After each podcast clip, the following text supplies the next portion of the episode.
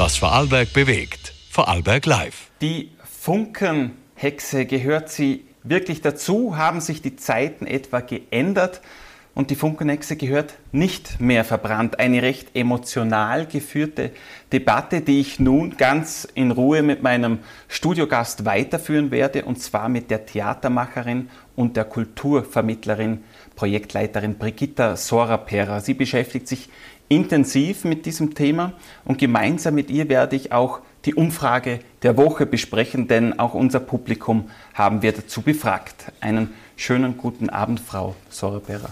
Guten Abend, danke für die Einladung. Sehr gerne. Als im letzten Jahr der Winter fix fertig und ordnungsgemäß ausgetrieben war, da gab es hinterher noch sehr viel Gesprächsbedarf rund um die Funkenhexe.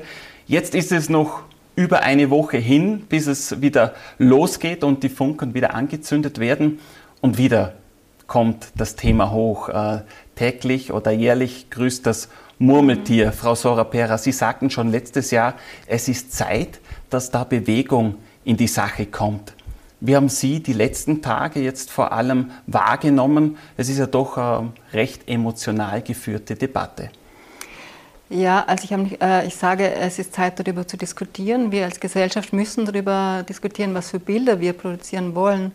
Und ich finde es bedauerlich, wie emotional die Debatte geführt wird. Also ich verstehe es auch nicht, äh, warum es seit Jahren die Wogen so hoch glättet, ähm, wenn man jetzt auch mittlerweile weiß, äh, auch historisch weiß, dass der Brauchtum eigentlich ursprünglich ein anderer war und äh, Traditionen sich verändern können, wenn Gesellschaft sich verändert.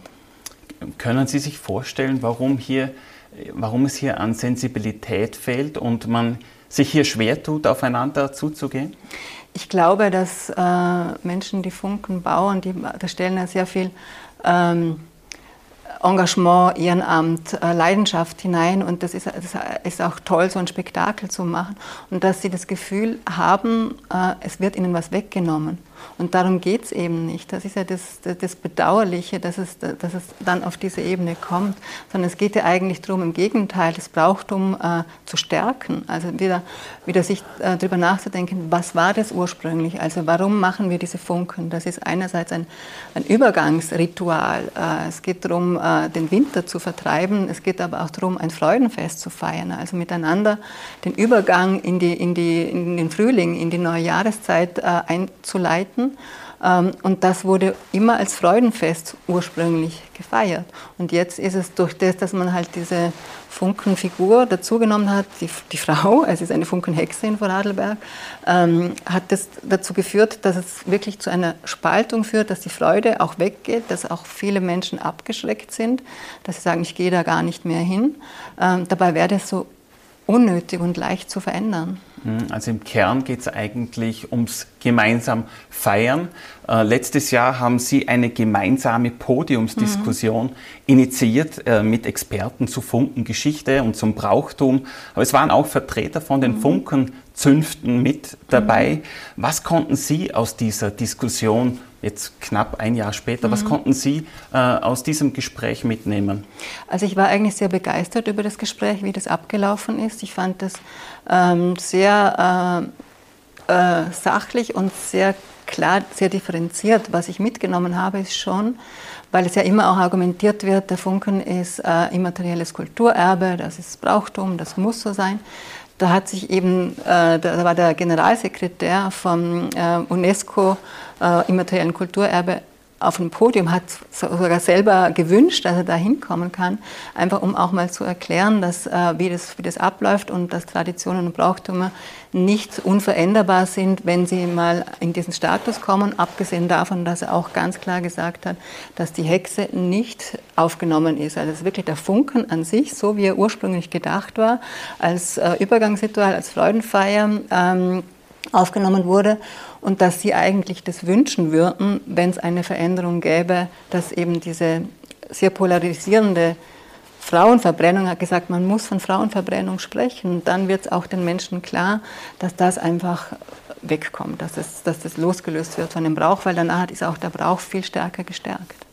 Bevor wir uns umhören, mhm. wie es auf der Straße aussieht mhm. und was die Leute dazu sagen, äh, sehr spannend habe ich gefunden, dass Ihnen äh, gar nicht bewusst war, dass die Diskussion hier so hitzig über mhm. Jahre geführt wird. Mhm.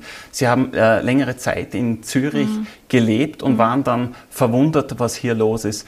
Wie machen es denn die Nachbarn in der Schweiz? Also ich war 20 Jahre in der Schweiz, da wird auch der Winter ausgetrieben, auch mit einem Funken oder mit einem Feuer und da ist es der Bög. Der Böck, das ist eine, der verkörpert den, den Winter, ist ein Schneemann, ist aber, weil er Böck, das ist so ein Wort, das hat, das hat keine Zuordnung, ob weiblich oder männlich, das ist sehr geschlechtsneutral. Und, ähm, und darum ist das etwas, wo, wo, wo man da gar nicht auf die Idee kommt, äh, Bilder zu produzieren, äh, die einfach manche Menschen sehr verletzen. Also wir müssen, äh, wir leben in einer Zeit, in der wir tagtäglich mit Bildern konfrontiert werden, die sich an Schrecklichkeit überbieten. Wir leben in einer Zeit, in der nach wie vor Frauen verbrannt werden, Witwenverbrennung in Indien, in Afrika. Wir haben die Bilder jetzt, äh, die den Terrorangriff der Hamas mitbekommen, wo auch Frauen nicht nur vergewaltigt, sondern verbrannt werden. Und äh, wir wollen, also es ist wichtig, für die, dass wir als Menschen die Menschlichkeit stärken, dass wir Bilder produzieren, die eben nicht das nochmal wieder reproduzieren. Und es ist schon so, also ich war ähm, in Kempten auch bei einer Veranstaltung. Und da ging es eben darum, dass sogar die Verantwortliche für den, für den Markenauftritt vom Allgäu, also vom Tourismusbüro, die äh, tut jedes Jahr den Funken äh, als Attraktion, weil es ist auch ein Tourismusland, äh, das Allgäu.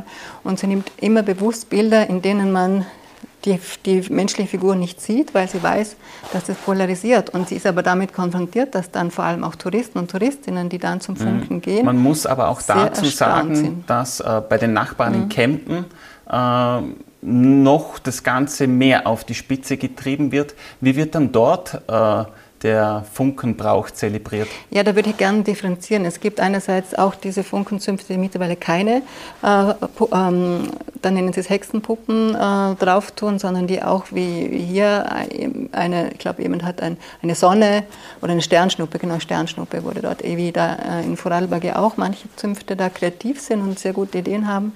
Und das andere ist aber das, das Negativbeispiel, äh, dass es auch in einem Dorf äh, wird eine reale Frau als Hexe verkleidet durchs Dorf gejagt. Die schreit dann auch, also sie wird verfolgt von den Männern und die wird dann auf diesen Funken hinaufgebunden quasi und es wird dann oben ausgewechselt. Also da ist es ziemlich eindeutig. So, jetzt haben wir also es geografisch einmal eingeordnet, mhm. wie es bei den Nachbarn und hierzulande abläuft.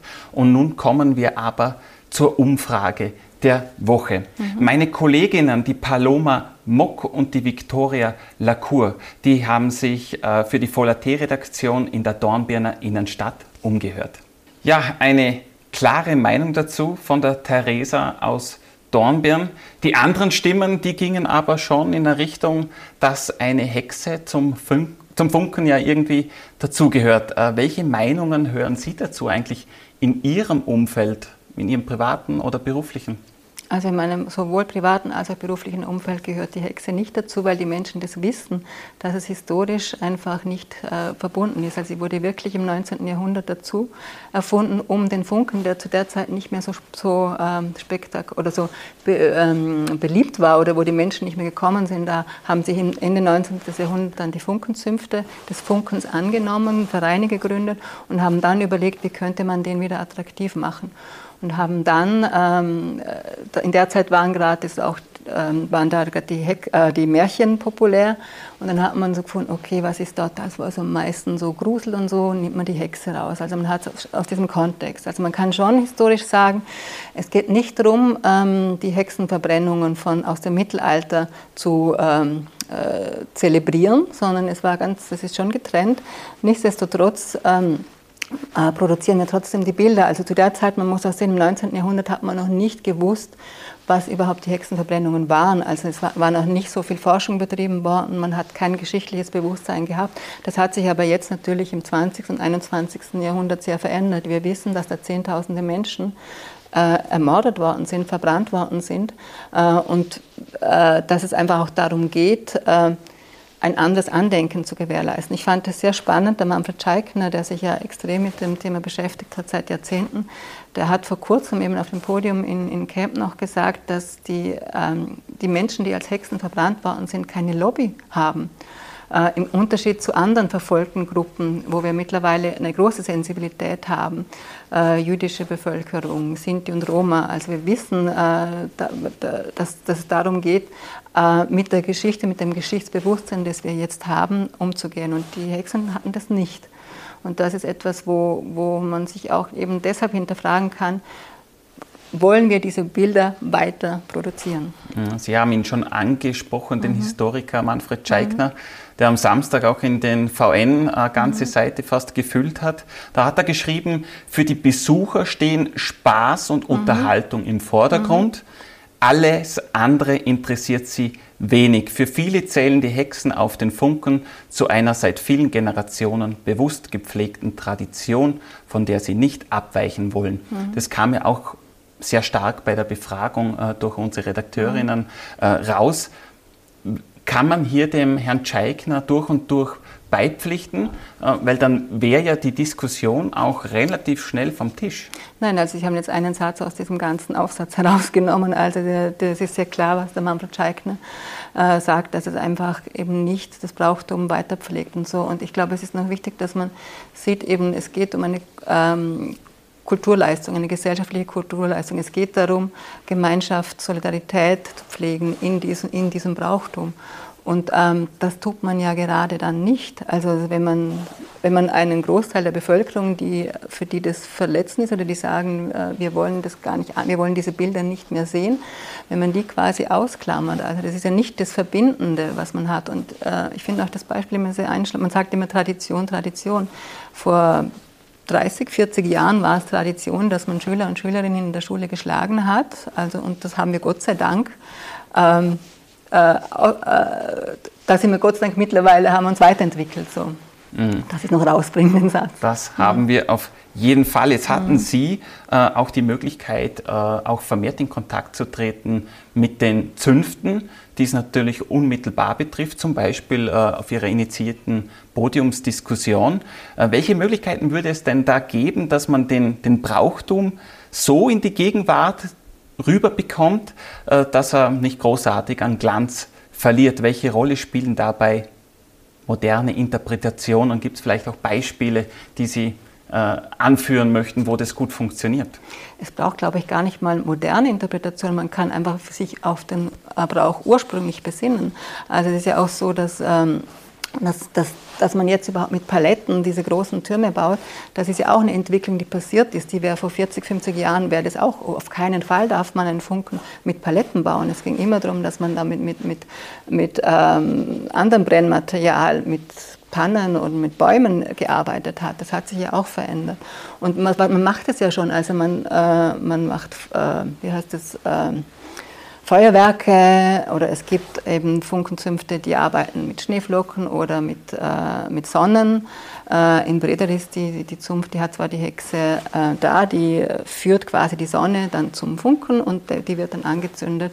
Ähm, also es, es geht schon darum, also da kann man auch wirklich kreativ werden. Man darf, das ist eben diese Lehre aus dieser, aus dieser Podiumsdiskussion da in, in Bregenz, man, äh, man darf äh, das Brauchtum verändern, wenn man draufkommt, dass so, wie es jetzt gelebt wird, ähm, es nicht, nicht der, der Gesellschaft entspricht oder wir als Gesellschaft sind ja fähig, Kultur zu gestalten. Also Sie würden hier auch eine Offenheit orten der Vorarlberger Fasnachtzünfte, sich hier zu verändern? Ich fände es schön, wenn, wenn, wenn es noch mehr Offenheit gibt. Es gibt schon Offenheit. Also wie Sie haben es ja erwähnt, wir hatten ja auch Vertreter von Funkenzünften, äh, auch bei der Podiumsdiskussion. Ähm, und äh, es ist ja auch kein Zufall, dass die erste Funkenzunft, die auf die Hexe verzichtet hat, im Jahr 2000 die Bludenzer war. Manfred Scheikner ist Bludenzer. Ähm, und das ist schon was, wo ich glaube, äh, das, das wäre schön, wenn sich da mehr noch zusammenschließen würden, mehr miteinander überlegen könnten, was, wie können wir wieder zurückgehen zu diesem Freudenfest, wie können wir zurückgehen zu dem Verbindenden, wie können wir ein Ritual, ähm, Menschen brauchen Rituale, das ist gesellschaftsverbindend, ein Ritual so gestalten, dass, dass sich alle Menschen angesprochen fühlen, weil letztlich wollen ja alle möglichst viele Menschen, die sich da angesprochen fühlen. Mhm. Sie schlagen da in die gleiche Kerbe wie die Landtagsvizepräsidentin, die Sandra Schoch, mit der ich vor der Sendung mich kurz austauschen konnte, weil sie hat zu diesem Thema auch auf Social Media einiges mit und auch äh, abbekommen diese Woche. Äh, sie wünschte sich vor allem eine Deemotionalisierung mhm. der Debatte. Jetzt sind Sie Kulturvermittlerin mhm. und äh, da bietet es sich an, dass ich Sie frage, wie schafft man es hier sachlich und vor allem auch respektvoll miteinander zu diskutieren?